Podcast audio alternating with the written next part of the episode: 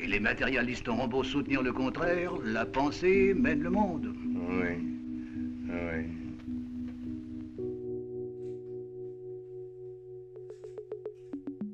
Et bonjour à toutes, bonjour à tous, bienvenue dans cette série d'émissions qui s'intéresse à l'histoire d'un objet un peu flou, un objet un peu fou, à l'histoire de notre psyché.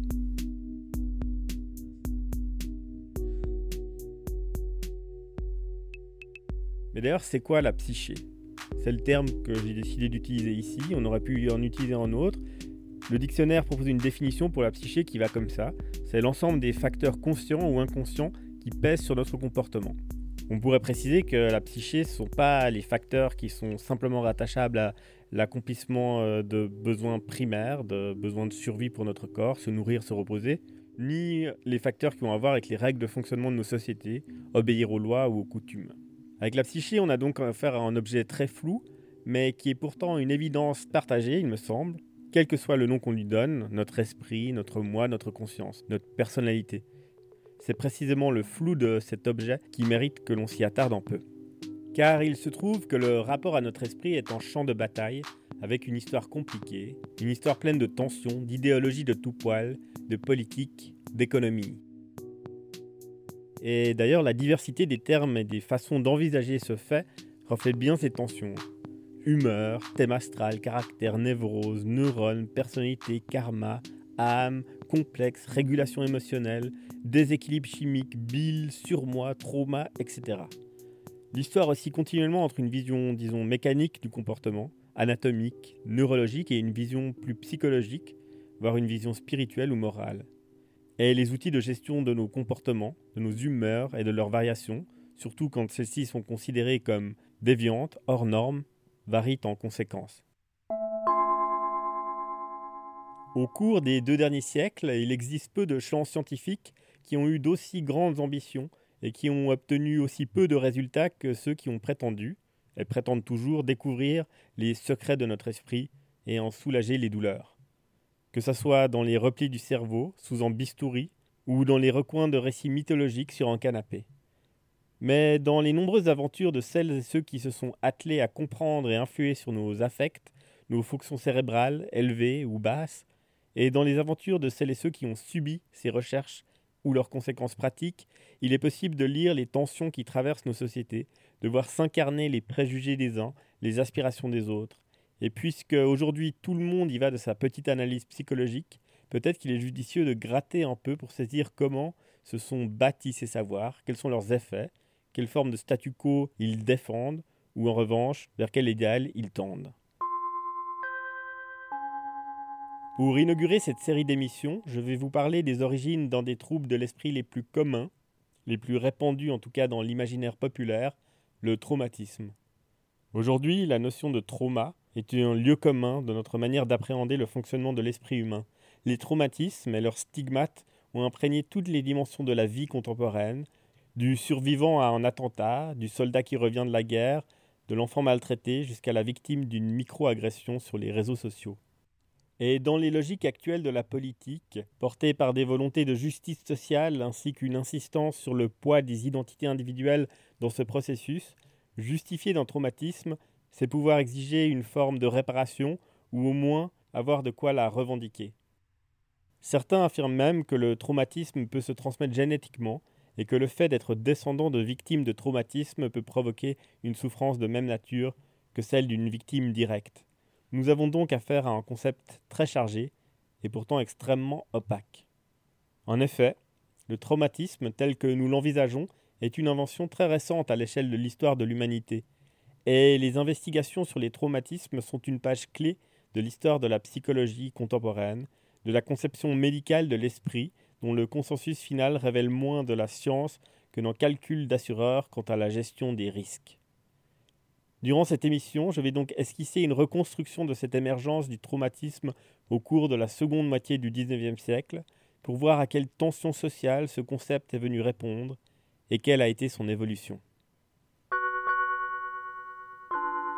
Si vous êtes gaillarde, si vos forces et votre gaieté sont revenues, c'est que le mal est moins sérieux qu'on ne pouvait croire et euh, je serai le premier à vous rassurer. Si au contraire vous éprouvez une faiblesse générale, des lourdeurs de tête et une certaine paresse à vous lever. L'hésitation ne sera plus permise et nous commencerons le traitement. Dès le milieu du 19e siècle, que ce soit derrière une machine, au fond d'une mine, assis sur la banquette d'un wagon de train ou au volant d'une voiture, les habitants du monde moderne sont victimes de nouveaux types d'accidents. La seconde révolution industrielle et les innovations qui la caractérisent, acier, chemin de fer, charbon, pétrole ou électricité, produisent des accidents à sa mesure.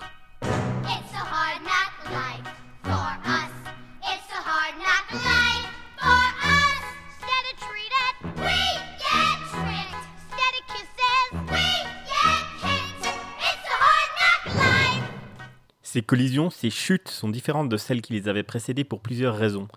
Il y a d'abord le fait qu'il y a une augmentation remarquable de la vitesse et de l'intensité des accidents en raison de la puissance déployée par ces innovations technologiques.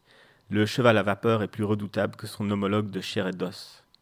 Il y a aussi une sensibilité sociale accrue à cette violence, une sensibilité qui n'est probablement pas étrangère à l'intensité nouvelle des accidents, mais surtout, une nouvelle institution donne une nouvelle dimension aux accidents, l'assurance. En effet, les victimes d'accidents sont de plus en plus fréquemment assurées contre les retombées négatives de leur malheur et, selon la gravité de leurs blessures, les assurés ont le droit à être indemnisés et toucher un petit capital, voire même une rente.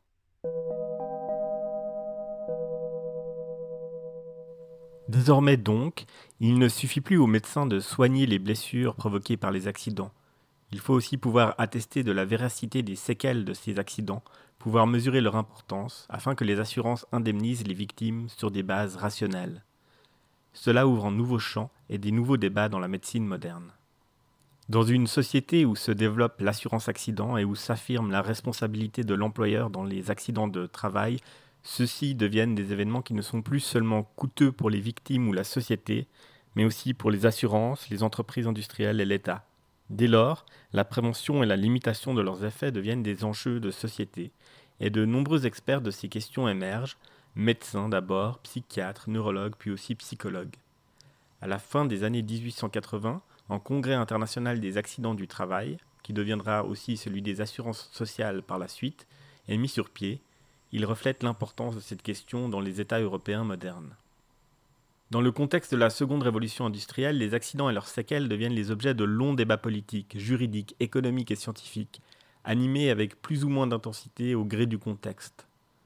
Un processus est en marche que François Ewald, assistant de Michel Foucault et intellectuel référence du patronat français, décrit de la manière suivante L'accident, cet événement au fond minuscule et toujours un peu insignifiant, qui semblerait ne devoir concerner chacun que dans son intimité individuelle et familiale, est devenu, selon un processus complexe qui pourrait bien servir à caractériser l'histoire de nos sociétés, un phénomène social générateur de devoirs et d'obligations propres. Ce processus n'est pas sans problème, car tous les accidents n'ont pas des conséquences entièrement transparentes. Contrairement à un bras cassé, certains mots, les chocs crâniens en particulier, s'avèrent délicats à évaluer. Un fort coup à la tête peut ne laisser aucune trace visible, mais avoir des effets sur le comportement des accidentés dont on ne peut douter. Perte de mémoire, incapacité de se concentrer, etc. Les traumatismes crâniens vont poser de nombreux problèmes dès la seconde moitié du XIXe siècle. Les troubles dits subjectifs ou psychologiques qui apparaissent notamment après un violent coup à la tête vont être et sont encore examinés, évalués ou questionnés par les médecins comme par les juges. Ces séquelles qu'on appellerait aujourd'hui post-traumatiques sont-elles organiques, objectives, des micro-lésions, une hémorragie interne, ou psychologiques, subjectives, de la simulation, une névrose hystérique. L'employé qui a reçu une poutre sur le crâne et qui ne peut plus travailler car il lui est devenu impossible de se concentrer, a-t-il droit à être indemnisé alors que ses lésions organiques, visibles, se sont résorbées, que les plaies ont cicatrisé Et quels instruments doit-on utiliser pour démontrer la présence d'un trouble? Bien que le trouble soit évident, en définir la source, en mesurer l'intensité, les bien moins. Ce débat remonte au milieu du XIXe siècle. Les historiens identifient l'essor des chemins de fer en Angleterre comme le point d'origine de ce débat. Un essor des chemins de fer qui marque aussi la naissance des premières assurances accidents, notamment en Angleterre la Railway Passengers Assurance Company, fondée en 1848.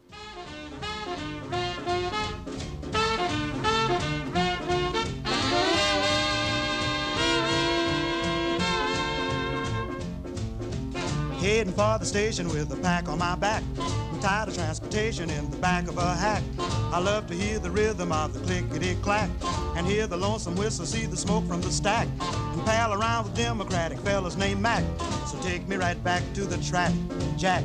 Choo choo, choo choo, boogie, woo woo, woo woo, boogie, choo choo, choo choo, boogie. Take me right back to the track, Jack.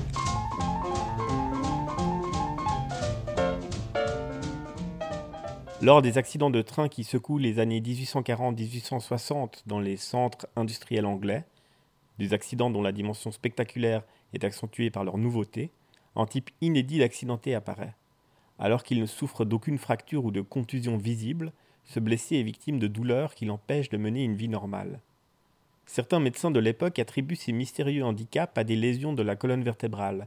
C'est le cas de John Eric Erickson qui publie en 1867 un livre sur les blessures du système nerveux lors des accidents de chemin de fer. Il donne alors un nom à ce nouveau trouble, le Railway Spine, la colonne vertébrale du chemin de fer. Voilà votre moelle épinière. en coupe, très schématiquement, n'est-ce pas? Vous reconnaissez ici votre faisceau de turc et ici votre colonne de Clark. Et vous me suivez?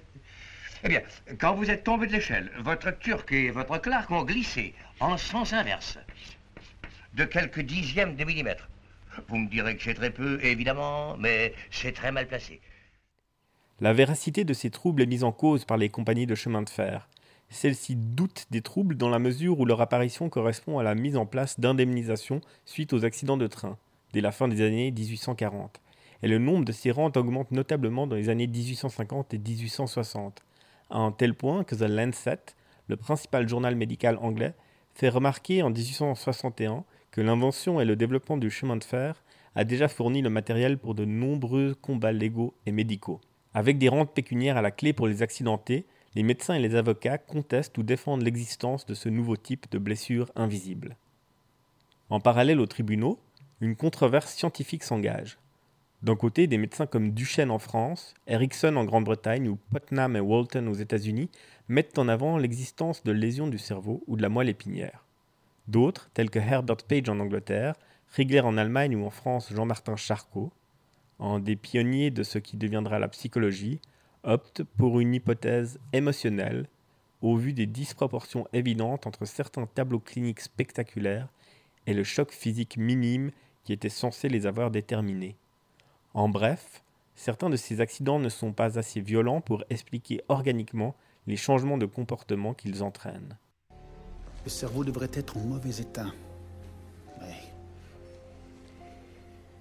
il a l'air complètement normal. Dans les années 1870, ce débat, initialement limité à la question des accidents de train, va s'élargir aux accidents qui provoquent des chocs au système nerveux en général, dont les fréquents traumatismes crâniens.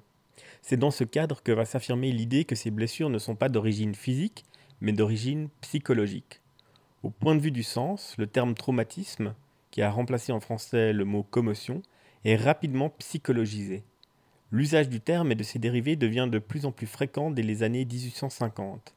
Il sert d'abord à exprimer une violence physique subie par le corps, puis il s'étend à un trouble de l'esprit, à une plaie d'ordre psychologique. Le dossier fait mention de violents maux de tête, de vision double et de voix dans sa tête. Pas de mention de commotion cérébrale. Le philosophe des sciences canadien Ian Hacking écrit Soudainement, ce mot signifia de la façon la plus courante et la plus indiscutable une douleur psychologique, une lésion spirituelle, une blessure à l'âme, qui peut donc être indépendante d'un choc physique. Selon lui, alors que jadis le mot trauma était en termes de chirurgie, durant les 25 dernières années du XIXe siècle, et particulièrement après 1897, les médecins, dont Charcot ou Freud et leurs disciples en particulier, procèdent à la psychologisation complète du traumatisme qui n'a plus besoin d'être rattaché à un choc physique, mais un simple choc émotionnel. Ce processus n'est cependant pas si soudain que l'affirme Hacking. On en trouve les germes des décennies avant, notamment dans des travaux d'aliénistes français, les médecins en charge des asiles d'aliénés. Déjà en 1849, en médecin français, le docteur Bellhomme présente à l'Académie nationale de médecine de Paris un travail intitulé sur l'influence des événements et des commotions politiques sur le développement de l'aliénation. Une recherche qu'il approfondit dans un article de 1853 qui traite d'une tendance particulière de l'esprit au merveilleux à l'époque des grandes commotions. Vingt ans plus tard, suite à la guerre franco-prusse, l'aliéniste Ludger Lunier publie un long mémoire intitulé De l'influence des grandes commotions politiques et sociales sur le développement des maladies mentales, qui décrit les effets possibles sur la santé de chocs non physiques. Au-delà de l'origine ou du détail de ce processus, ce qui compte, c'est que le choc physique n'est plus considéré comme le seul agent provocateur des troubles post-traumatiques. Désormais, même l'accident initial peut être d'ordre psychologique, en effroi, en choc psychologique. Puisque ces troubles pourraient tout aussi bien être liés à cet effroi, à un surplus d'émotions, il devient possible de pointer du doigt d'autres facteurs tels que l'assurance elle-même, voire la faiblesse de la victime. À tel point qu'un diagnostic médical lié à l'assurance va émerger, nommé la sinistrose. Dans les années 1890, dans l'Empire allemand, le président de l'Office impérial des assurances, Tonio Bödiker, soutient qu'il existe un lien statistique entre l'assurance contre les accidents et la fréquence des accidents. Georg von Mayer, en médecin du travail, spécialiste des assurances, qui cite Tonio Bödiker en 1894, contrebalance cette affirmation en soutenant que l'augmentation des accidents dans la statistique révélerait surtout que la vulgarisation des bienfaits et du but de l'assurance contre les accidents au cours de ces dernières années a fait signaler un grand nombre d'accidents pour lesquels, auparavant, par ignorance, on n'exigeait pas d'indemnité. Et même si augmentation il y a, celle-ci serait, selon lui, le produit de l'accroissement du rythme du labeur industriel, dans une recherche capitaliste pour une plus grande rentabilité, le tout doublé par les efforts des masses ouvrières pour limiter au maximum leur propre temps de travail. Ces deux impératifs contradictoires entraîneraient, selon lui, un accroissement des négligences, générateurs d'accidents. Malgré de telles objections, l'idée que c'est l'assurance en elle-même qui produit des accidents, et non la pénibilité du travail, se développe. Elle va même nourrir les réflexions de l'économiste autrichien ultralibéral Ludwig von Mises, le mentor de Friedrich Hayek, qui écrit en 1922 que l'assurance sociale a transformé la névrose de l'assurance en danger pour la santé publique. Si cette institution s'étend et se développe, alors cette maladie se répandra. Et cet effet de l'assurance prend même en nom médical en France, la sinistrose. Ce terme apparaît au début du XXe siècle pour désigner les effets de l'idée fixe ou de la convoitise qui empêchent l'assuré de travailler alors qu'il en est physiquement capable.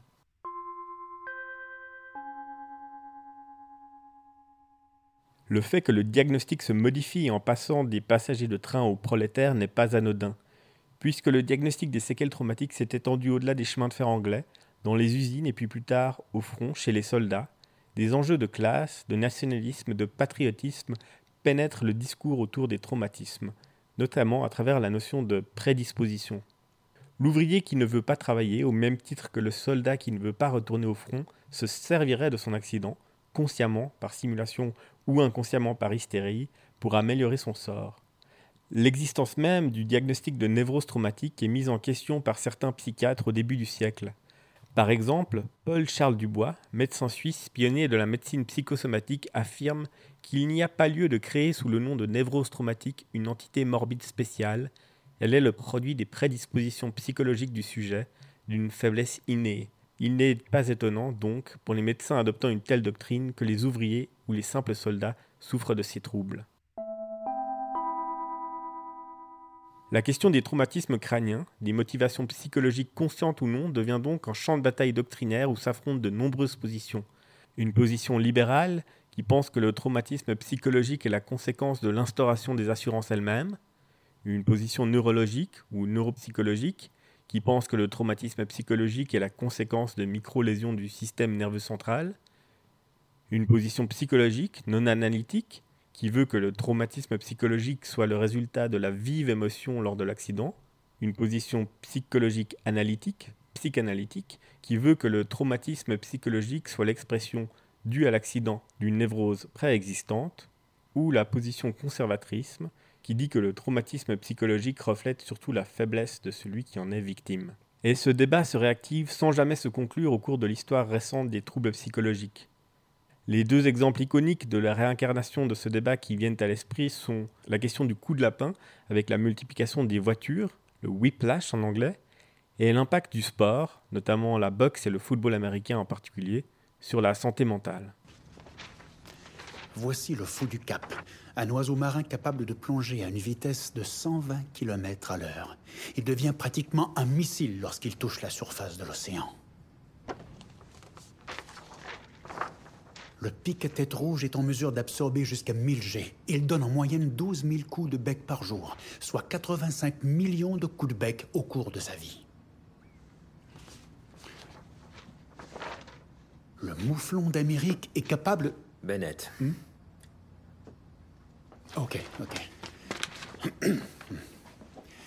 Tous ces animaux ont un corps qui est naturellement conçu pour amortir les chocs. La langue du pic se prolonge à l'arrière de la bouche et sort par les narines en faisant le tour de la boîte crânienne. Il s'agit de l'équivalent anatomique d'une ceinture de sécurité pour son cerveau. L'être humain, lui, il n'y a aucune partie de son anatomie qui protège le cerveau de ce type de collision. Un être humain subira une commotion cérébrale à 60 G. Au football, une collision frontale normale entre deux joueurs, on atteint facilement 100 G. Dieu ne voulait pas que nous jouions au football. D'après les calculs que j'ai faits, Mike Webster a encaissé, pendant toute sa vie, plus de 70 000 coups à la tête. Maintenant, ces hommes, ces hommes-là, ces joueurs sont les plus rapides. Ainsi, leur vitesse est multipliée par la vitesse des hommes qui les frappent. Et la force G qui en découle équivaut à un, à un coup de masse donné directement sur le casque. Tous ces coups ont entraîné une succession d'épisodes neurologiques qui ont, eux, libéré des protéines tueuses dans le cerveau de Mike Webster. Les protéines néfastes ont envahi et étranglé son esprit de l'intérieur. Un peu comme si on versait du béton liquide dans des tuyaux. En durcissant, il a étouffé le cerveau et a rendu cet homme carrément méconnaissable. Même à ses propres yeux. En résumé, avec les accidents de train et le rapport aux assurances, le traumatisme devient un objet d'étude dont les enjeux augmentent l'intérêt. De cette concentration sur les séquelles traumatiques des accidents violents émerge une conception psychologique du traumatisme, qui fait l'hypothèse que le corps peut souffrir de maux qui puisent leurs origines dans des chocs d'ordre émotionnel. Cette conception du traumatisme, dans le cadre d'un 19e siècle où l'importance de la vie intérieure des individus se développe, laisse ouvert la porte à des nouvelles pistes de recherche dont vont se saisir les médecins qui vont échafauder une théorie psychologique de l'homme, Charcot d'abord, Freud ensuite. Les possibles ambiguïtés du facteur psychologique, simulation, traumatisme conscient qui occulte en traumatisme inconscient, sont le catalyseur de débats sans fin, des débats qui sont encore d'actualité aujourd'hui. En 25 ans de pratique, je n'ai jamais demandé une telle batterie de tests. Qu'est-ce que tu cherches exactement? Je n'ai pas trouvé un seul cas, soit dans un manuel, soit dans la vie, où un homme parfaitement en santé est devenu dément, aussi jeune, sans que son cerveau ne présente la moindre anomalie. Ainsi, dans les remous de la seconde révolution industrielle émerge un duo conceptuel, choc et risque, dont l'influence va peser sur le XXe siècle, gestion du risque et doctrine du choc. Nous reviendrons certainement plus tard sur certaines des déclinaisons de cette question du choc, notamment comme outil thérapeutique dans le cadre de la santé mentale, insuline, bain d'eau glacée, électrochoc, etc. La sélection pour le pouvoir du choc est probablement aussi liée à l'efficacité du choc comme dispositif narratif. Le coup sur la tête, qui change la personnalité, fait perdre la mémoire ou fait apprendre une nouvelle langue à sa victime, est un ressort facile de la fiction.